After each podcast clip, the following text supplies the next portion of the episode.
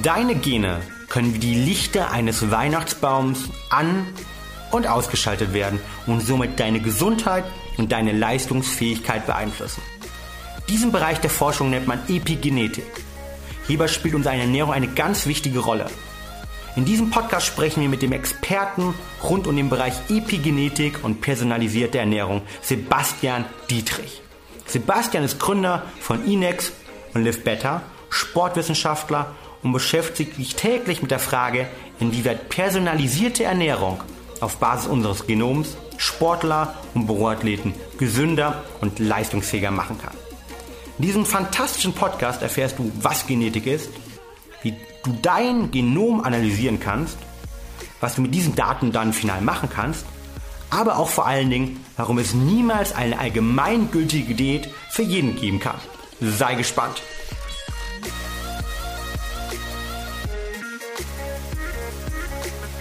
Willkommen zu Talking Brains, The Art of Mental Performance, dein Podcast rund um mentale Leistungsfähigkeit, Konzentration und Schlafoptimierung. Du willst noch mehr aus dir herausholen, egal ob beim Training, im Büro oder im Hörsaal? Bleib dran und get shit done.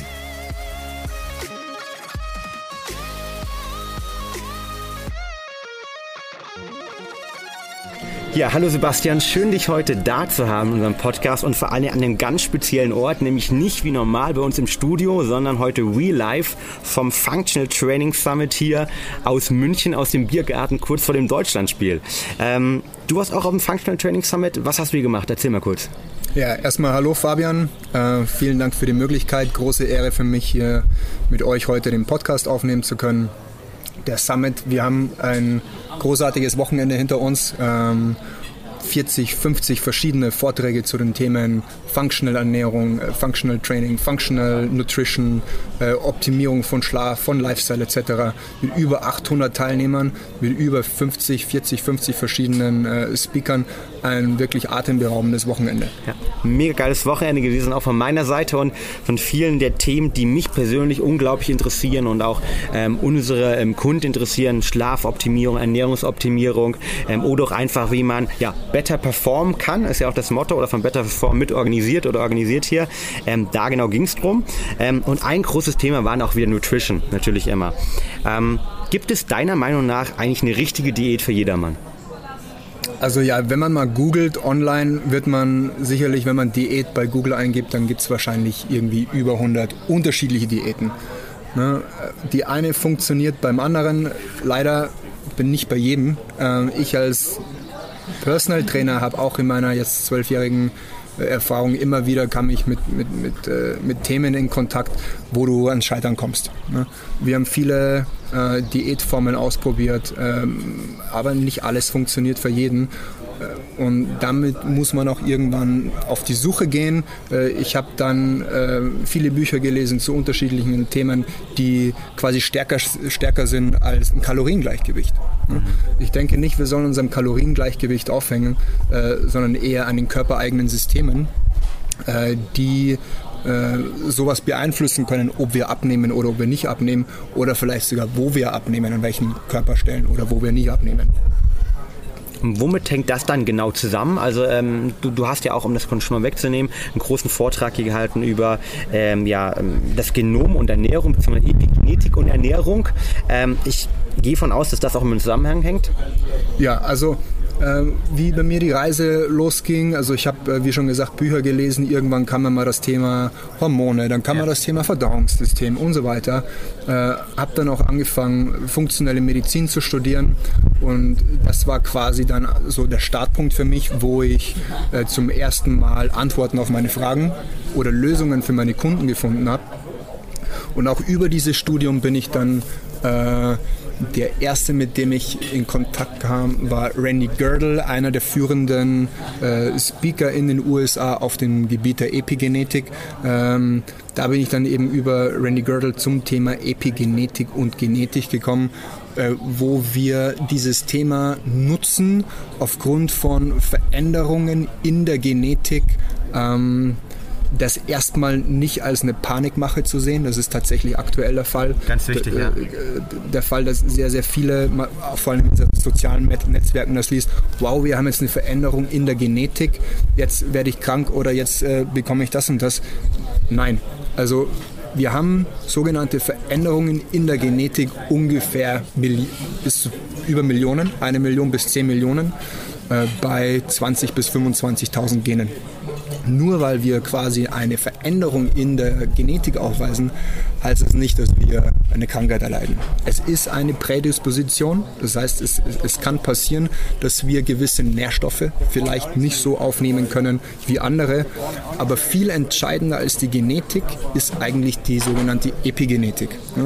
Man dachte früher immer, dass äh, die Gene ein festes Konstrukt sind ähm, so sind wir auch, oder so bin ich zum Beispiel auch äh, erzogen worden.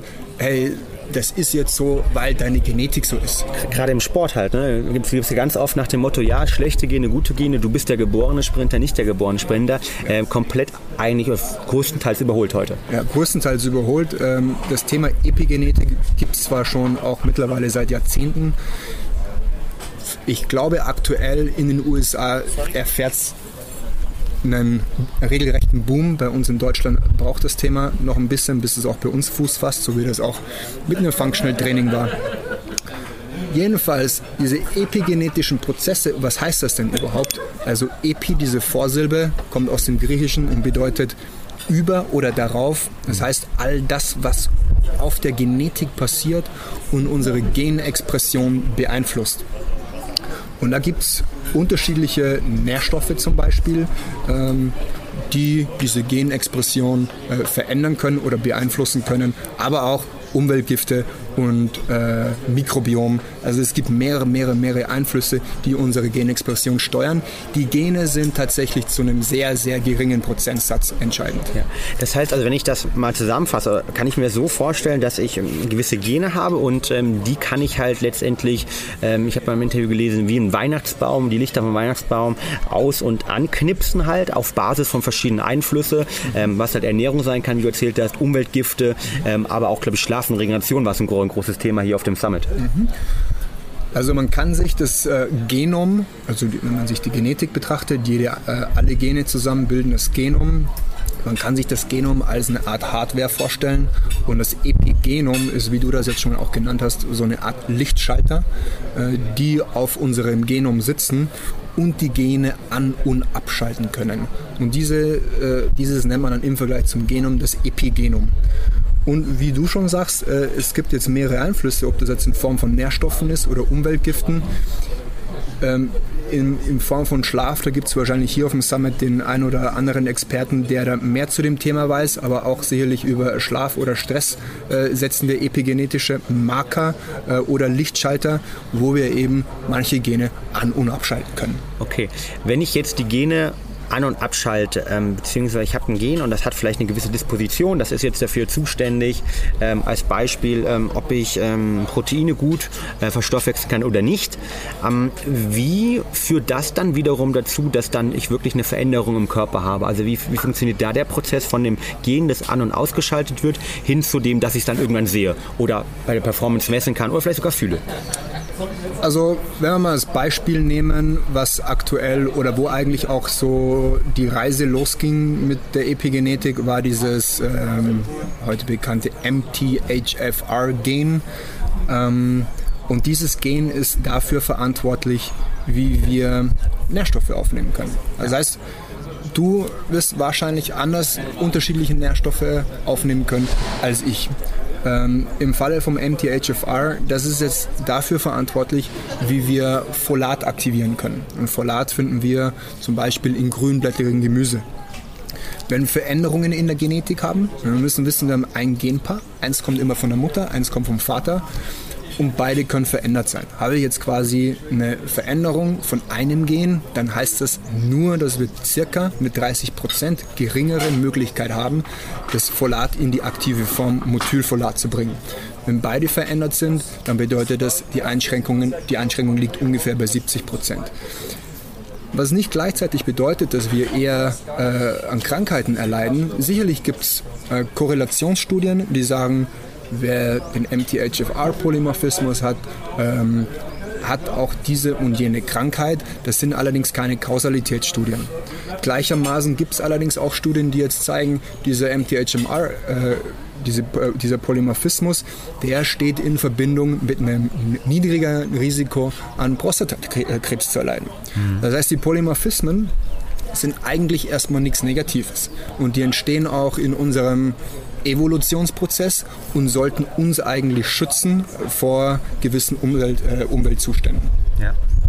Na, da gibt es dann, das ist jetzt ein Beispiel äh, bezüglich Folat und dann gibt es natürlich auch äh, andere Gene, die für andere Nährstoffe zu, äh, zuständig sind oder auch für Hormone und letzten Endes, also die ganzen körperlichen Systeme sind, ähm, sind gedriven von unseren Genen.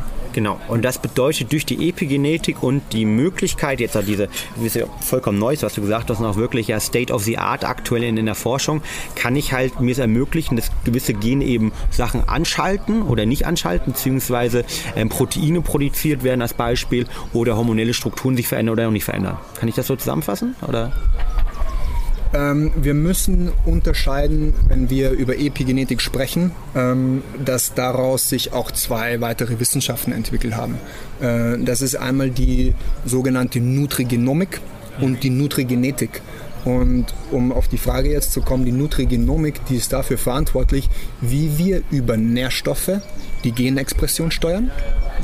Welche Nährstoffe kann ich zuführen, um meine Gene quasi zu steuern? Und die Nutrigenetik ist dafür verantwortlich, welche Gene oder welche Veränderungen in der Genetik habe, habe ich, um äh, unterschiedliche Nährstoffe aufnehmen zu können oder nicht. Wow, das bedeutet, ich habe letztendlich eine, eine, doppelte Kopplung. Das heißt, die ähm, Gene determinieren nicht nur, was ich eigentlich mich, wie ich mich ernähren soll, was ich verstoffwechseln kann, sondern gleichzeitig kann die Ernährung, die ich mir zuführe, auch wiederum die Gene ähm, bzw. die epigenetisch äh, dort Veränderungen hervorrufen. Absolut. Wow. Und, und, in der Nutrigenomik gibt es eben, wir unterscheiden zwischen ähm, sogenannten epigenetischen Modulatoren und sogenannten Methylspendern, während die Methylspender ähm, auch als sogenanntes Royal Jelly gelten. Das Royal Jelly ähm, kann man ver äh, vergleichen mit zum Beispiel oder liefern die Erklärung für, nehmen wir mal ein Zwillingspaar. Warum erkrankt ein Zwillingspaar eher an einer Erkrankung als das andere? Bedingt durch das sogenannte Royal Jelly. Warum wird eine ähm, Königin Biene zur genau. Königin Biene. Das Bienenbeispiel, weil Jelly kennt genau, das Bienen, Bienenbeispiel. Warum wird die zur Königin Biene, obwohl sie das gleiche Genom hat wie eine Arbeiterbiene? Das Paradoxe daran ist, ist dass, diese, dass die Larve, die Bienenkönigin, von den Arbeiterbienen mit dem sogenannten Royal Jelly gefüttert wird. Und die Larve entwickelt dadurch quasi äh, einen größeren Abdomen und Eierstöcke, um Eier austragen zu können, während dann die Arbeiterbiene äh, Bienen äh, steril bleiben. Auch wir haben quasi ein Royal Jelly. Und das sind eben diese Methylspender. Methylspender sind zum Beispiel Cholin, äh, andere B-Vitamine, äh, das Folat, also B9 ist eins der, der, der wichtigsten, ähm, aber auch B6 etc. Und die sorgen dann damit dafür, dass wichtige Prozesse wirklich aktiviert werden und im Körper dann äh, stattfinden, beziehungsweise wenn ich dann Mangel im Zweifel habe, auch äh, nicht genug? Ähm, ja, nee, also diese Methylspender, die liefern mir quasi eine Basis, Ne? Letzten Endes ist das Endprodukt entscheidend. Wir brauchen diese Methylspender, damit wir im sogenannten Folatzyklus oder über den Folatzyklus und dem Methylierungszyklus Zyklus ein, einen Nährstoff bilden. Ähm, namens SAM, S-Adenosyl-Methionin. Und dieses SAM spendet an all unsere Systeme, wo Methylierungsprozesse stattfinden, eine Methylgruppe und eben auch an unsere DNA. Das heißt, das ist die Basis, um hier letzten Endes ähm, die Lichtschalter an- und abschalten zu können. Wow, un unglaublich spannend. Ähm, wir gehen gleich vielleicht nochmal genau tiefer darauf ein, ähm, was das eigentlich jetzt vielleicht bedeutet im, im täglichen Doing halt. Ähm, aber um vielleicht dein tägliches Doing nochmal zurückzukommen, wie setzt du jetzt diese Erkenntnisse, ähm, die du eben schon äh, erzählt hast, in deiner täglichen Arbeit mit Spitzensportlern, äh, mit, mit normalen, wie sie ja liebevoll Büroathleten, Alltagshelden nennen, ein? Ähm, und äh, was, was sind da die Ansätze, die du konkret täglich umsetzt? Kann man die Frage kurz zurückstellen, weil ich glaube, deine letzte Frage nicht, äh, nicht zu 100% beantwortet habe. Wir haben jetzt einerseits über das Thema Methylspender gesprochen, die mir quasi die Basis liefern, um sowas wie SAM zu produzieren. Ja. Ähm, um diese Lichtschalter an- und abschalten zu können, überhaupt an- und abschalten zu können. Es gibt allerdings eben auch diese, diese sogenannten epigenetischen Modulatoren, wo wir direkt über Nährstoffe äh, Einfluss auf die Gene haben können. Das wäre sowas wie zum Beispiel Polyphenole, was in Grünteeextrakt vorkommt. Äh, das wäre, wäre ein Bestandteil zum Beispiel auch aus Knoblauch. Da müssten wir viel essen. Das würde unserem Partner auch leider ja. nicht so gefallen. Äh, dann gibt es Resveratrol. Äh, Resveratrol müssten wir auch 200 Liter Rotwein zum Beispiel trinken. Rotwein, dann, genau. genau. So viel ist auch irgendwie schwierig, ähm, außer es wäre ein gemütliches Wochenende. Nee, also auch hier würden wir mit einem Extrakt supplementieren. Dann gibt es äh, Butyrat. Butyrat, ähm, wichtig, wichtiges Beiprodukt, was bei der Fermentierung äh, von Ballaststoffen äh, produziert wird über die Darmbakterien und äh, sowas wie Sulforaphan zum Beispiel, was wir in Kreuzblütern finden. Und über diese sogenannten epigenetischen Modulatoren haben wir einen direkten Einfluss auf die Genetik. Genau, ähm, gut, bleiben wir bei dem Thema. Ähm, wollte ich eigentlich später drauf kommen, bleiben wir dabei, weil es auch so spannend ist. Ähm, jetzt hast du erzählt, ähm, ich kann Sulforaphan supplementieren, ich kann Resveratrol supplementieren.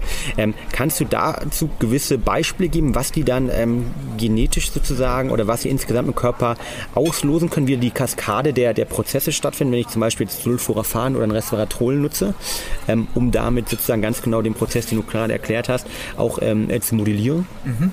Also da gibt es ganz klare Studien, die eben zeigen, dass bedingt durch diese, äh, diese Nährstoffe wir diese Lichtschalter wieder betätigen und wir können quasi äh, Gene oder eine DNA-Methylierung äh, hervorrufen. Und eine DNA-Methylierung geht direkt einher oder steht meistens in Verbindung damit, dass wir gewisse Gene abschalten. Und wenn wir jetzt wissen, dass manche Gene äh, damit in Verbindung stehen, dass, es, dass sich gewisse Krankheiten äh, bilden können, dann wollen wir diese Gene natürlich methyliert haben oder abgeschaltet haben. Genau, also Krankheiten wie zum Beispiel, ich kann herausfinden, Krebs, gibt es ja gewisse Dispositionen, Alzheimer, gibt es Dispositionen, die über die Gene ähm, zu identifizieren sind, aber natürlich auch ähm, Richtung andere Thematiken etwas. Auch, auch Richtung andere Thematiken, wenn wir jetzt vielleicht mal das Thema äh, Hormone nehmen, wo es jetzt auch gerade in dem Vortrag drüber ging, ähm, über diese Methylierungsprozesse können wir zum Beispiel äh, auch Hormone deaktivieren. Ne? Und wenn wir wissen, dass es äh, gute, böse und sehr miese Estrogene gibt, also ja. weibliche Hormone, dann wollen wir natürlich erstmal dafür sorgen, dass die Gene, die dafür verantwortlich sind, dass äh, die bösen und miesen Estrogene produziert werden, dass wir die zurückstellen, die Produktion, und dass wir die deaktivieren oder und dass wir, wenn böse produziert werden, dass wir diese deaktivieren. Das geschieht, das geschieht letzten Endes alles über, über Gene und da können wir wieder direkten Einfluss haben, eben, eben über diese epigenetischen Modulatoren. Mhm, verstanden. Ähm, eins der spannende Punkt für unsere Zuhörer ist natürlich auch immer das Thema Neurofunktion. Und da hast du gerade schon Cholin auch ganz am Anfang angesprochen gehabt. Ähm, kannst du dazu noch sagen, wie, wie hat Cholin Einfluss auf ähm, die Neurofunktion? Äh, Cholin ist der, ähm, der Ausgangsstoff, den wir benötigen, um Phosphatidylcholin zu produzieren. Und äh, Phosphatidylcholin ist wichtig für unsere Zellmembran. Wenn die Zellmembran nicht geschützt wird, dann ist die Zelle angreifbar oder eben auch durchlässig. So wie es einen durchlässigen Darm gibt, gibt es auch äh, durchlässige Zellen und dann können Giftstoffe in die Zellen eindringen. Das heißt, Phosphatidylcholin ist maximal wichtig ähm, zum Schutz der Zelle. Äh, dementsprechend nicht nur Cholin, auch die anderen äh, Methylspender sind notwendig im Prozess de, des Folatzyklus und Methylierungszyklus, ähm, damit wir Phosphatidylcholin produzieren können. Und man muss, man muss wissen, für diese Produktion von Phosphatidylcholin zusammen mit Kreatin werden 80 Prozent alleine der Methylspender schon aufgebraucht. Mhm. 80 Prozent? Okay, wow. Jetzt bin ich, ähm, haben, haben wir viele Leute auch kennengelernt im Kontext heute hier bei dem Functional Summit, die sich vegan oder vegetarisch ernähren. Ähm, wir haben eben schon über ähm, Cholin gesprochen, wir haben über B12 gesprochen, B6 gesprochen. Das sind natürlich alles irgendwie Produkte oder Makronährstoffe, äh, beziehungsweise hier in dem Fall Mikronährstoffe, die die ähm, Leute halt nicht in den Massen aufnehmen, beziehungsweise Schaum schwer aufnehmen können. Ähm, empfiehlst du dann hier konkret eine Supplementierung oder was sagst du dazu? Also meine, meine Ansicht ist, eine Supplementierung, eine Supplementierung zu verwenden, um gewisse Prozesse zu beschleunigen. sodass wir auch eine Balance wieder in unterschiedliche Systeme bringen, um dann auch langfristig wieder ohne Supplementierung leben zu können. Ähm, und eigentlich auch eine Supplementierung nur zu sehen, wie wir in unterschiedlichen, unterschiedlichen Lebenssituationen sind. Wenn wir einen sehr, sehr stressigen Lifestyle haben, vielleicht sollten wir in diesen stressigen Phasen auch dann dauerhaft eben supplementieren. Aber das ist quasi auch wieder äh, auf den, aufs Individuum abgezielt, um auf die Frage einzugehen, ähm, Vitamin B12 oder Cholin Selbstverständlich, wenn ich eine Ernährungsform führe, die kategorisch gewisse Lebensmittel ausschließt, die aber entscheidend sind für unterschiedliche und essentielle körperliche Prozesse, äh, dann brauchen wir diese Nährstoffe dementsprechend. Im Vegetarismus, Veganismus vor allem äh, das Thema B12, was ausschließlich in tierischen Produkten zu finden ist versucht sich der ein oder andere möglicherweise Vitamin B12 über sowas wie Spirulina zu besorgen. Gibt es genügend Studien, ähm, die auch zeigen, dass Vitamin B12 in äh, Spirulina ist sowas wie ein Pseudo-Vitamin B12. Das heißt, wir können das nicht verwerten. Okay. Ähm, dementsprechend äh, würde in dem Fall auch der Wert vom Homozystein steigen. Mhm. Homozystein, ein Marker, der dafür verantwortlich ist, dass es zu Entzündungen in unseren Arterien kommt. Das heißt, es kann äh, Arteriosklerose verursachen. Wie hat man das rausgefunden, dass es tatsächlich B12 ist? Man hat den Vegetariern dann äh, mit äh, B12 supplementiert und dann ist auch dieser Homozysteinwert gesunken. Also ja, in diesen Fällen, wenn man kategorisch sagt, nein, ich will kein Fisch, kein Fleisch äh, essen, dann sollte man eher supplementieren. Verstanden. Ähm, Du hast am Anfang ein, einige Beispiele schon mal äh, darüber gesprochen, wie letztendlich Ernährung die Genexpression auch bestimmen kann. Ähm, jetzt haben wir über das Thema Resveratrol gesprochen, Sulforaphan, Cholin gesprochen, jetzt äh, Vitamin B12 äh, nochmal. Wenn wir jetzt eine Stufe höher noch gehen und auf die gesamte Ernährung mal eingehen, also sprich auf den ähm, Low Carb, ähm, Ketogen, ähm, Vegetarismus haben wir gerade schon gesprochen. Ähm, kann ich sozusagen an meinen Gen eigentlich sehen, um auf die Eingangsfrage zurückzukommen, welche Ernährungsform für mich eigentlich die optimalste wäre? Also jetzt der andere Teil, wie sozusagen meine Gene eigentlich meine äh, Verstoffwechslung, in dem Fall von Kohlenhydraten oder Proteinen beeinflussen können? Mhm. Also wir können diese Information nutzen, um eine personalisierte Ernährung vielleicht zu gewährleisten. Ich würde nicht äh, konkret sagen, es ist ein Low-Carb-Typ, High-Carb oder Low-Fat, High-Fat-Typ, sondern tatsächlich eher das maximal zu individualisieren auf der Nährstoffebene. Wenn ich eben weiß, ich habe Problematiken, den und den Nährstoff zu absorbieren, dann weiß ich, okay, wir müssen in, unser Ernährungs, in unserer Ernährungsform den möglicherweise mehr zuführen oder eben supplementieren. Im, wenn, man, wenn wir mal bei dem Thema bleiben, High Carb, High Fat etc., es gibt dieses Gen, das ApoE. Das ApoE ist dafür verantwortlich, wie wir Triglyceride oder auch Cholesterin aus unserer Blutbahn befördern. Dementsprechend ähm, gibt es auch hier Mutationen, nicht Mutationen, sondern Polymorphismen. Man muss auch unterscheiden, also Polymorphismen. Und Was ist der Unterschied von Mutation Polymorphismen? Mutation nennt man eher Veränderungen in der Genetik, äh, in denen bis über 98 Prozent verändert sind. Ja. Okay. Ähm, Polymorphismen haben ja quasi nur eine Veränderung in sogenannten Nukleotiden, genau. in einzelnen. Ähm, das heißt, die müssen auch gar nicht immer eine Auswirkung direkt haben. Na, es gibt Millionen von SNPs, nicht alle haben eine Auswirkung. Genau. Wie gesagt, die epigenetischen Prozesse sind da deutlich entscheidender. Im Falle vom ApoE wenn der, der Genotyp 4, der steht in Verbindung damit, dass, eher Alzheimer, äh, dass wir eher an Alzheimer erkranken oder an Herz-Kreislauf-Erkrankungen. Was aber auch wieder, es gibt auch wieder Studien, die zeigen, also zum Beispiel Kenianer wurden also untersucht, die haben eine sehr, sehr hohe Rate an ApoE, ApoE4 Genotyp, allerdings eine sehr, sehr geringe Rate ähm, von Alzheimer. Mhm. Aber warum ist das so? Ne, die Kenianer, die haben nicht im Vergleich zu uns oder vielleicht zu den Amerikanern, Europäer, Amerikaner, so eine High-Fat-Diet. Dementsprechend haben die natürlich weniger an diesen Erkrankungen. Aber wir nutzen diese Information wieder, um dann vielleicht eher eine Low-Fat-Diet zu empfehlen, beziehungsweise pro gute Fette. Ich würde da eher dann, auch wenn ich ein Fan, bin, Fan bin von äh, Kokosfett, ja. eher weggehen von den gesättigten und dann eher eine mediterrane Küche befolgen. Genau. Also keine Transfette weg von den gesättigten hin zu den ungesättigten Fettsäuren. Okay. Jetzt haben wir viel darüber gesprochen, ähm, schon, dass, dass es Veränderungen hervorrufen kann und ähm, inwieweit Ernährung auch Veränderungen hervorrufen kann.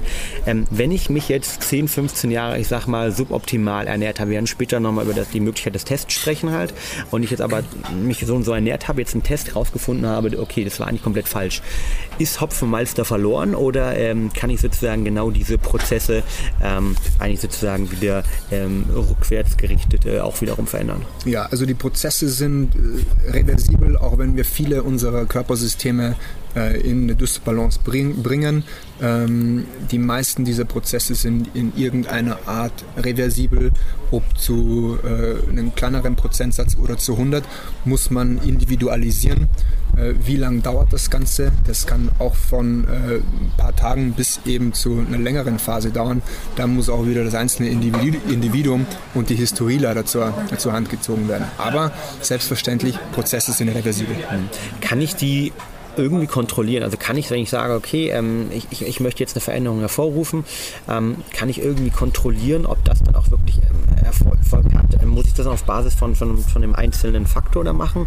Oder wie kann ich sozusagen den Erfolg kontrollieren, äh, wenn ich zum Beispiel meine Ernährungsweisen verändere oder wenn ich jetzt, ähm, ich sag mal, gewisse Sachen äh, supplementiere, um dadurch ähm, irgendeinen Output-Faktor hervorzurufen? Ja, also um jetzt vielleicht nicht nur auf dem Thema der Genetik oder Epigenetik sitzen zu bleiben, ähm, wir nutzen dieses Thema vor allem, um am Ende vielleicht nochmal ein bis zwei Prozent an Gesundheit oder Leistungsfähigkeit beim Athleten rausholen zu können.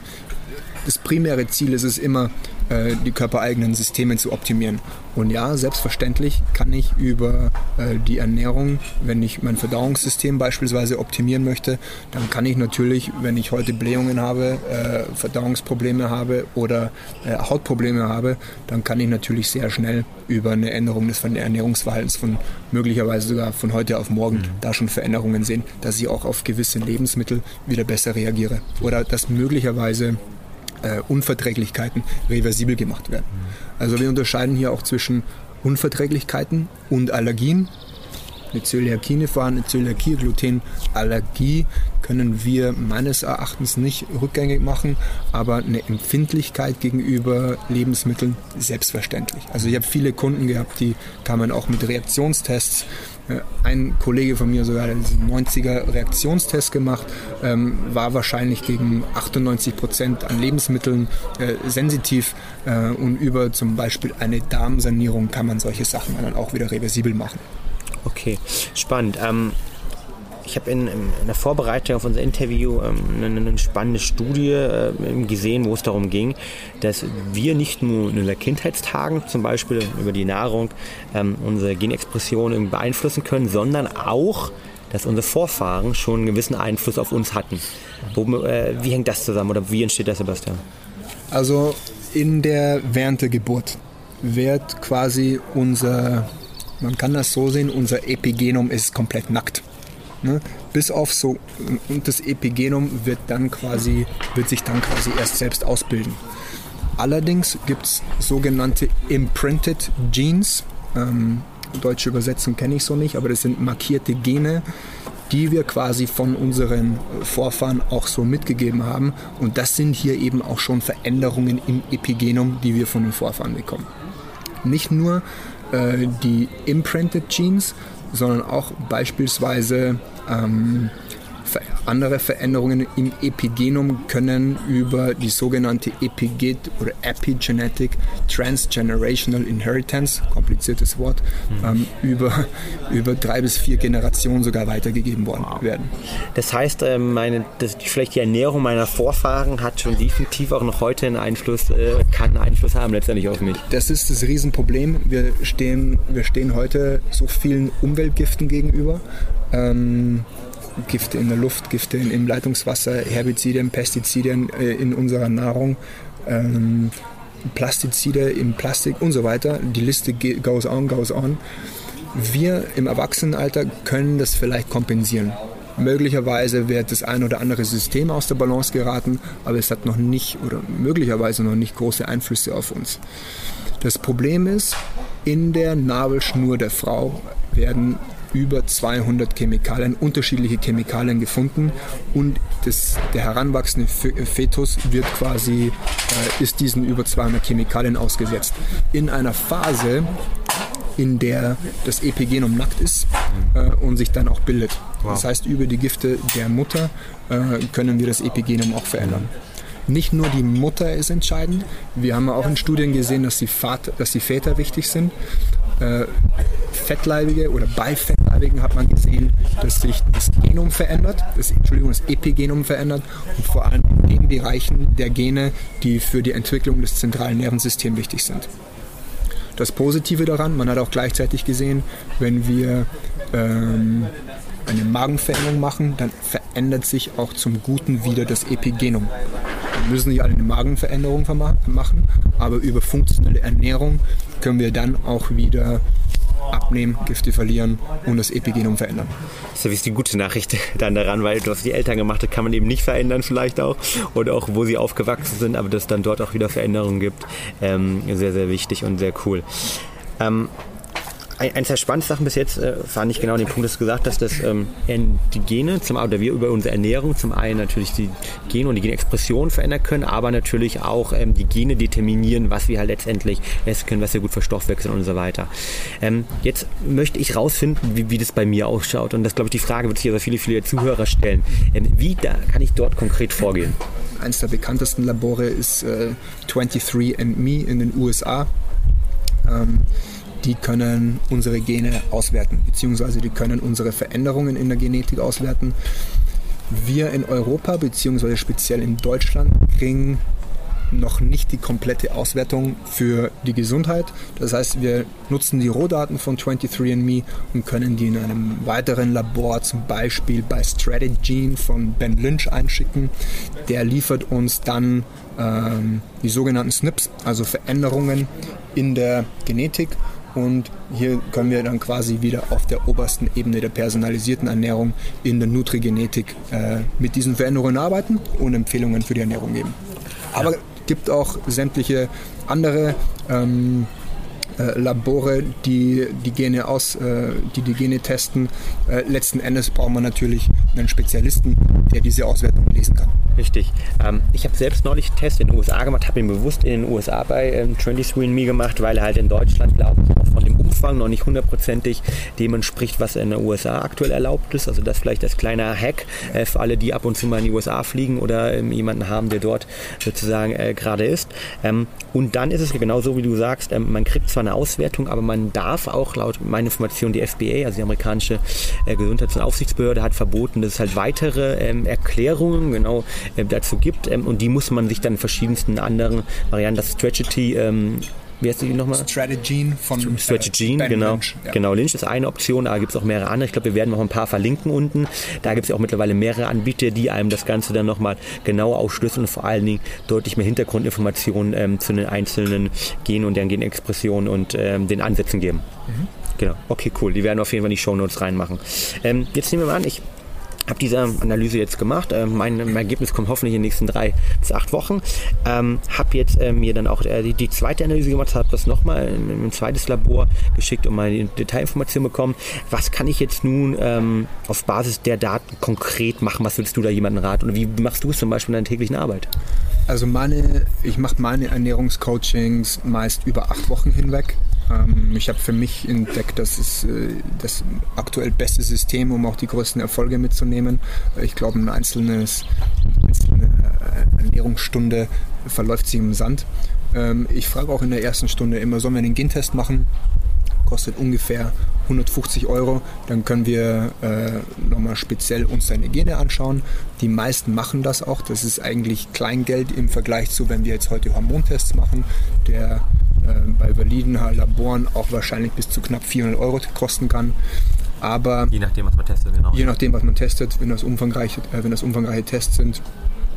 Und dann gehen wir aber immer wie folgt vor wir versuchen in der funktionellen Ernährung immer Systeme zu optimieren. Das heißt, wir schauen uns erst das Verdauungssystem an, wir schauen uns das Hormonsystem an, wir schauen uns die Gift- oder die Exposition an und versuchen dann äh, die Entgiftungsorgane zu unterstützen. Und dann erst schauen wir uns nochmal an, was können wir vielleicht langfristig einem mitgeben, ähm, anhand der Genetik, anhand der Nutrigenetik. Wenn ich jetzt weiß, ich habe die eingeschränkte Möglichkeit, Folat in die aktive Form zu dann unterstützen wir das, indem wir mehr grünblättriges Gemüse zum Beispiel essen. Haben wir eine Einschränkung im sogenannten COMT-Gen, wissen wir, wir können weniger Dopamin ähm, deaktivieren, ausscheiden das kann dazu führen, dass ich ängstlich werde, depressiv werde, wenn ich einen schlechten Lifestyle fahre. Dann geben wir auch wieder anhand dieser Daten Empfehlungen. Zum Beispiel mehr Dim oder mehr Brokkoli essen, ähm, Elagsäure in Beeren. Und Granatapfel. Granatapfel. Ja. Granatapfel, Granatapfel ist eher, glaube ich, kann sein, ähm, kenne ich Kandidaten, Kandidaten zu. Granatapfel ist eher äh, für die Produktion von guten Östrogenen. Ist auch da genau, aber glaube ich hat einen hohen L-Acrylsäureanteil. Checken wir nochmal, okay, aber ja, ja, genau. Okay, ähm, das heißt, ähm, du würdest empfehlen, dann solche Sachen wirklich mit Spezialisten durchzugehen, weil es für den Otto-Normalverbraucher wahrscheinlich zu komplex wird. Absolut. Ja. Absolut. Also sehr, sehr, ein sehr, sehr komplexes Thema. Ähm, selbst in meinen Fortbildungen sehr, sehr umfangreich. Man kriegt mit, wenn man sich da ausbilden lässt, dass es Daten sind, die tagtäglich entstehen, dass sich von heute auf morgen äh, Informationen ändern. Wahrscheinlich äh, was ich heute erzähle, wird sich in zwölf Wochen, zwölf Monaten wieder ganz anders anhören. Das heißt, man sollte da definitiv up to date sein. Und ich würde auch nicht, äh, wir gehen weg davon, aufgrund der Nutrigenetik eine Supplementierungsempfehlung zu geben. Ähm, wir versuchen das in erster Linie tatsächlich über die Ernährung zu regulieren. Warum? Was ist euer Ansatz? Ähm, weil wir, weil wir über Supplement, also das Thema Supplemente, glaube ich, ist ein sehr heikles, vor allem im deutschsprachigen Raum. Es gibt sehr viele Skeptiker auch, auch zu Recht, weil es auch viele Scha schwarze Schafe am Markt mhm. gibt. Ähm, das ist, ich vergleiche das gerne mit, wenn wir uns heute Fleisch im, im Biomarkt kaufen, ja. zu wenn wir uns ein Supplement kaufen äh, beim Discounter. Mhm. Lieber kein Fleisch, und vielleicht nur ein bis zweimal die Woche im Biofleisch oder kein Supplement oder eben eins von einem, äh, von einem namhaften äh, Hersteller mit hochqualitativen Produkten. Mhm. Supplemente sind meist oder sehr häufig auch sehr, sehr hoch dosiert. Mhm. Ähm, und durch diese Dosierungen können wir sehr, sehr schwierig oder nicht so sensibel arbeiten mhm. und können sehr, sehr wichtige und essentielle Stoffwechselprozesse in unserem Körper auch negativ beeinflussen. Mhm. Möglicherweise übers Positiv hinausschießen. Genau. Beispiel Methylfolat. Mhm. Wenn ich eine Veränderung im MTHFR habe, supplementiere mit Methylfolat, kann mir heute gut tun, morgen gut tun, übermorgen vielleicht zu viel ist natürlich auch, ähm, stelle ich mir jetzt beim Thema Resveratrol, Sulforaphan ähm, sehr herausfordernd vor. Ähm, wenn ich jetzt das Ganze anschaue, wir werden die Studien auch mal verlinken, ähm, du hast schon angesprochen, da gibt es äh, gewisse positive Auswirkungen. Ähm, die Frage ist natürlich, ähm, ist mehr dann auch mehr? Sollte ich das mehr nehmen oder wie, wie kann ich überhaupt rausfinden, welche Dosis ich zum Beispiel jetzt zum Thema Resveratrol, Sulforaphan überhaupt aufnehmen sollte? Ich denke, das ist eine Frage von Self-Awareness. Ähm, in sich reinfühlen, äh, auf den Körper hören, äh, wie reagiere ich, wenn ich mehr esse davon, wie reagiere ich, wenn ich weniger esse. In erster Linie, wenn wir tatsächlich über Supplementierung arbeiten, geht es dann in diese Richtung, wie fühle ich mich heute? Okay. Brauche ich vielleicht heute eine Dosis und morgen brauche ich vielleicht keine. Mhm. Bin ich morgen vielleicht mehreren Stressoren ausgesetzt? Habe ich morgen einen Vortrag oder bilde ich morgen aus oder bin ich morgen viel in Action? Mhm. Brauche ich vielleicht morgen mehr ein Multivitamin und vielleicht ein Adaptogen? Mhm. Eher tatsächlich situationsbedingt. Okay. Genau, also gerade die situationsbedingten Adaptogene sind auch die Sachen, die ich persönlich sehr spannend finde, auch immer empfehle, weil ähm, ähm, die kann man natürlich teilweise bis Cortisol-Level auch, auch messen oder irgendwie Herzfrequenzvariabilität, aber definitiv das eher situativ zu geben in äh, stressigen Phasen, sei es beim Trainingslager, sei es wenn man irgendwie eine wichtige Präsentation hat oder eine Vorstandssitzung ansteht ähm, und eben auch nicht konstant alles äh, durchzunehmen ähm, über eine mehrere Zeit, ähm, das macht da auf jeden Fall Sinn. Wenn wir nochmal auf das Thema Epigenetik in Bezug auf Krankheitsprävention an sich. Wie siehst du es persönlich? Ähm, würdest du das Thema äh, bei der Epigenetik Krankheit oder Prävention von Krankheiten eher im Vordergrund sehen oder geht es mehr eigentlich um die Leistungsoptimierung und die Optimierung der Systeme, die du gerade angesprochen hast? Ähm, ich glaube, das eine schließt das andere nicht aus. Ähm, also ich äh, selbst betreue Leistungssportler als auch den Otto Normalverbraucher wie die Frau Meier. Wenn meine Sportler gesund sind, dann sind sie natürlich auch leistungsfähiger.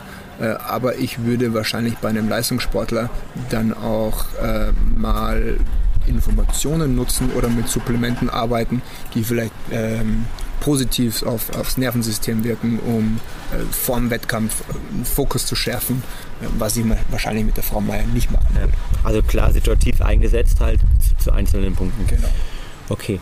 Ähm, Hast du äh, Erfahrung in dem Kontext schon gemacht, dass du siehst, dass Sportler sich über Jahre hinweg falsch ernährt haben, schlecht ernährt haben, äh, ganz genau, als sie zum ersten Mal den, oh, den ja. Gentest gemacht haben und dann wirklich ähm, der eine oder andere auch sehr verwundert war? Ähm, also ersten Teil der Frage, ja, ich habe einen Sportler, der hat sich äh, tatsächlich über Jahre hinweg ähm, fast schon zerstört. Äh, ähm, Kannst du kurz was erzählen, ohne Namen natürlich? Ohne, ohne Namen, genau. Also war so eine Art Doppelleben ähm, im, im, Motorsportbereich, äh, hat aber auch gleichzeitig gearbeitet. Ähm, 40, 50 Stunden die Woche gearbeitet und hat ein, ein Leistungssportlerleben geführt. Ähm, Zeit war ein Riesenproblem. Mhm. Also der kam, der kam von der Arbeit nach Hause und hat man muss sich das vorstellen, tagtäglich ähm, von der Fritteuse gelebt. Okay. Die Fritteuse an, Essen rein, zwei Minuten hat es gedauert, das Ding war fertig und das Ding hat er gegessen. Ähm, der hat sich tatsächlich über, über Jahre hin zerstört, bis er dann äh, zu mir ins Training kam. Wir haben dann Gott sei Dank sehr, sehr viele Prozesse optimieren können. Ja. Ähm, die, die, äh, um den zweiten Teil der Frage zu beantworten, ähm, vielleicht um mal klarzustellen, wir nutzen nicht ausschließlich Gentests. Mhm. Also in erster Linie und das ist tatsächlich, wie wir in erster Linie arbeiten. Das ist ein Add-on. Also Epigenetik, Genetik ist ein Add-on. In erster Linie schauen wir, wir wollen unterschiedliche Prozesse optimieren und dann nochmal auf der höchsten Ebene den ein oder anderen kleinen Tipp zu, geben, um nochmal den 1-2% rauszuholen. Mhm. Ähm, ich könnte natürlich, um das Thema Krankheit nochmal angehen, ähm, wir wissen halt, ähm, vor ein paar Tagen kam eine ganz spannende Studie raus, dass ähm, zwecks Alzheimer, dass wir zum ersten Mal direkten, ähm, jetzt eine Verbindung zwischen extrem hohem Zuckerkonsum ähm, und Alzheimer gefunden haben. Also nicht nur die indirekte Verbindung, zum ersten Mal direkte Verbindung. Ähm, verlinken wir auch gerne unten nochmal rein ähm, mit der genauen näheren Erklärung von der University of Bath. Und was ich halt dort spannend finde, es gibt natürlich immer eine Disposition auch genetisch zu Alzheimer. Ähm, wenn ich diese Disposition jetzt hätte, ähm, würde ich mich natürlich versuchen, ähm, ganz genau optimal dafür zu ernähren. Ähm, wie, wo kriege ich jetzt äh, jenseits Informationen her? Ähm, weil, du hast schon gesagt, die Informationslage kann sich auch nicht in 12, 14, 18 und auch 24 Monaten sehr schnell verändern. Wie kann ich da irgendwie up-to-date bleiben, um dann für mich sozusagen auch immer ähm, die, die richtige Ernährungsform zu finden, um das Risikopotenzial einfach zu verringern? Also wenn man tatsächlich sein Ernährungsverhalten aufgrund der Genetik äh, führen möchte, dann denke ich, führt kein Weg da vorbei, dass man sich von, äh, ähm, von, dass man sich von einem Professional begleiten lässt. Aber ich glaube, wenn man die größten Gegner vermeidet in der Ernährung, dann wird sich wahrscheinlich oder dann wird sich das Risiko an solchen Erkrankungen auch dramatisch senken. Und die größten Gegner sind genau, ja. die größten Gegner äh, sind ganz vorneweg, würde ich sagen, dass Gluten unser größter Gegner ist in der Ernährung, massiv, massiv entzündungsfördernd.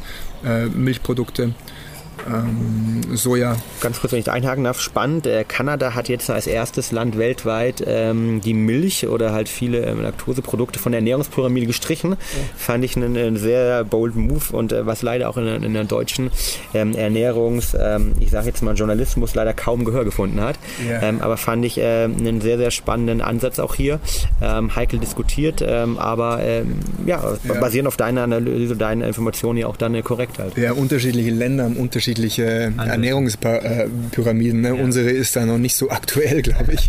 ähm, aber ja, also ich glaube nicht auch, dass wir Milchprodukte zu 100, ich glaube, wir müssen nichts zu 100 Prozent eliminieren.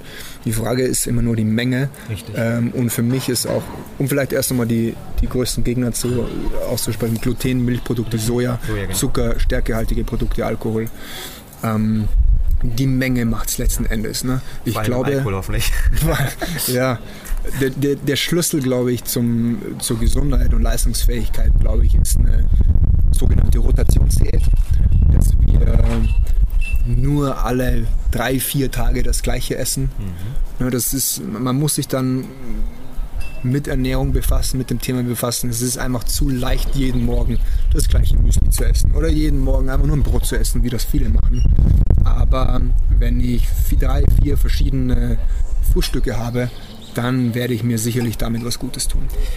Warum genau? Also ich persönlich bin auf der anderen Seite ein Riesenfreund von Routinen. Ähm, alles, was irgendwie, ähm, wo ich Routinen habe, mache ich gefühlt im Schlaf, ähm, im Unterbewusstsein und damit deutlich, deutlich einfacher und vergeude keine Energie. Also für mich war eine Zeit lang zum Beispiel ähm, zwei oder drei Frühstücke, sei es jetzt das Omelette mit, mit Spinat, äh, der Bulletproof Coffee oder an anderen Tagen mal einen griechischen Joghurt ähm, mit bisschen ähm, Gemüse, ähm, nebenher auch ein paar Früchten, ein paar Beeren.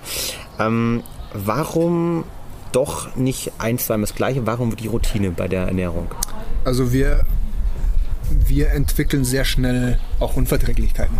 Wenn wir jeden Tag Brot essen zum Frühstück, wenn wir jeden Tag Milchprodukte essen, und dann essen wir Mittag äh, auch wieder Gluten und ne, dann nehmen wir sehr, sehr viele entzündungsfördernde Stoffe auf regelmäßig und diese Regelmäßigkeit kann dann eben dazu führen, dass über die, dass über die Darmwand äh, dass Löcher entstehen, Entzündungen entstehen und dass das Immunsystem reagiert.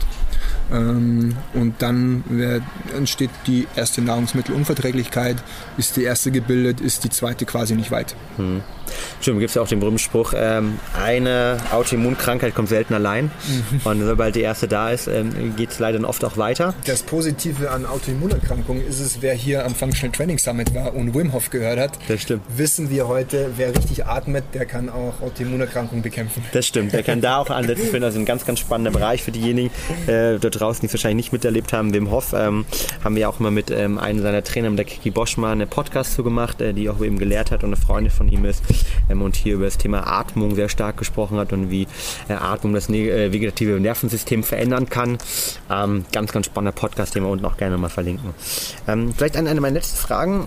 Ähm, wo glaubst du, geht die Reise jetzt hin? Also das Thema Epigenetik ist unglaublich neu, ähm, aber aktuell auch in Vogue. Ähm, du, du, bist da definitiv auch einer der Experten im deutschsprachigen Bereich und auch ähm, so viele andere gibt es noch gar nicht, die sich darum kümmern. wo geht deiner Meinung nach die Reise konkret hin? Also werden wir in Zukunft irgendwie das vielleicht Sportler in, in 5, 10, 20 Jahren äh, immer, bevor sie irgendwie vielleicht von einem Trainer angeschaut werden, einen Gentest machen? Oder wie, wie siehst du es? Also in den USA ist das Thema aktuell gerade am Boomen. Die personalisierte Ernährung ist am Vormarsch, dass wir ähm, dass in der funktionellen Medizin beispielsweise Medikamenten oder Dosen von Medikamenten nur noch personalisiert gegeben werden. Ähm, ich denke, das wird kommen. Ähm, ähnlich wie andere, andere Trends wird das sicherlich im deutschsprachigen Raum wahrscheinlich fünf bis zehn Jahre dauern, bis es auch zu uns überschwappt. Wir versuchen im Bereich der personalisierten Ernährung ähm, Vorreiter zu sein im deutschsprachigen Raum mit Inex, ähm, um das Thema hier groß zu machen. Äh, also ich bin schwer davon überzeugt, dass es nicht ein Trend ist, sondern dass wir das zukünftig viel, viel, viel, viel, viel öfter nutzen werden.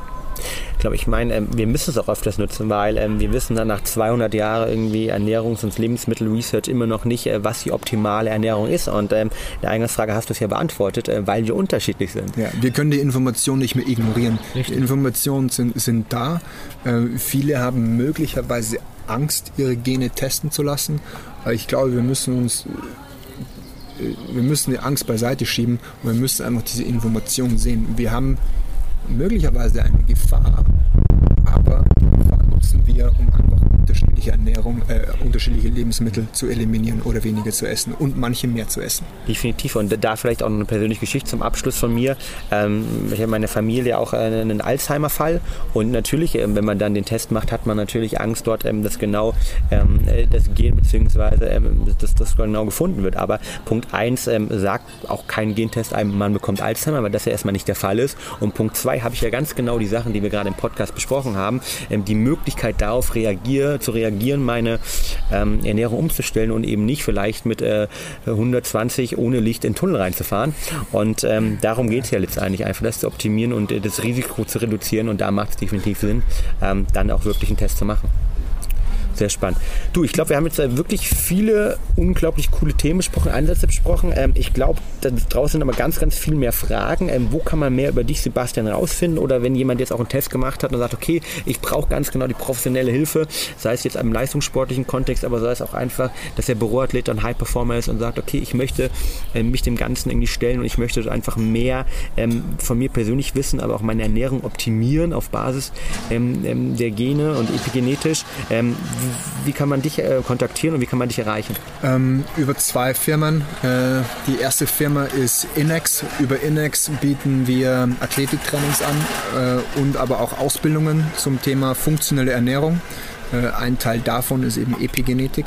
Ähm, wer Interesse hat an Ernährungscoachings, äh, Auswertung von Gentests etc., kann sich gerne an Live Better wenden. Ja, wunderbar, gut.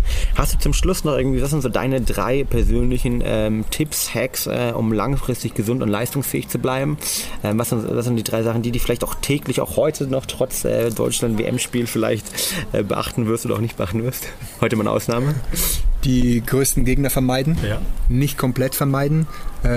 Auch wenn man mal einen der Gegner zu sich nimmt, aber ruhig auch mal den Gegner genießen und kein schlechtes Gewissen haben. Sehr gut. Ähm, Punkt zwei ist ähm, abends ins Bett zu gehen, dankbar zu sein für drei Sachen, die man im Tag erlebt hat, den, den Tag Revue passieren lassen, äh, immer zu lächeln und wirklich dankbar zu sein für das, was wir haben und vielleicht mal in unserem maximal stressigen Lifestyle. Wir wissen nicht mehr, was Langeweile ist und ich kann mich, bin noch nicht so alt, aber ich kann mich zurückerinnern, dass wir im Bus saßen oder in der Bahn saßen äh, und uns war langweilig. Heute schauen wir ins Handy und äh, Social Networks und etc. Ähm, sich mit dem Thema Meditation zu befassen. Ähm, ich bin selbst äh, vor drei Jahren das erste Mal in Kontakt gekommen mit Meditation, habe eine 10 Tages Schweigemeditation in Indien gemacht, äh, zehn Stunden täglich meditiert und ähm, das hat mein Leben geprägt. Also es hat, es, ich glaube, es war die, die geilste Erfahrung, die ich jemals gemacht habe.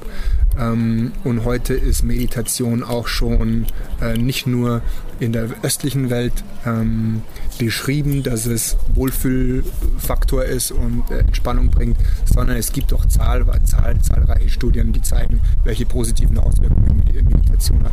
Und ich glaube, gerade hier im stressigen Lifestyle sollten wir mehr und mehr anfangen zu meditieren. Danke dir für den geilen Podcast, Sebastian. Fabian, vielen Dank. Ich danke dir und äh, wünsche dir noch einen schönen Tag und euch da draußen eine schöne, produktive und erfolgreiche Woche wie immer. Du hast Ideen für spannende Gäste rund um das Thema mentale Performance oder zu unserem Podcast? Dann schreib uns gerne eine Mail unter podcast at brain-effekt.com. Wir freuen uns auf deine Nachricht. Und vergesst nicht, uns eine Bewertung zu hinterlassen.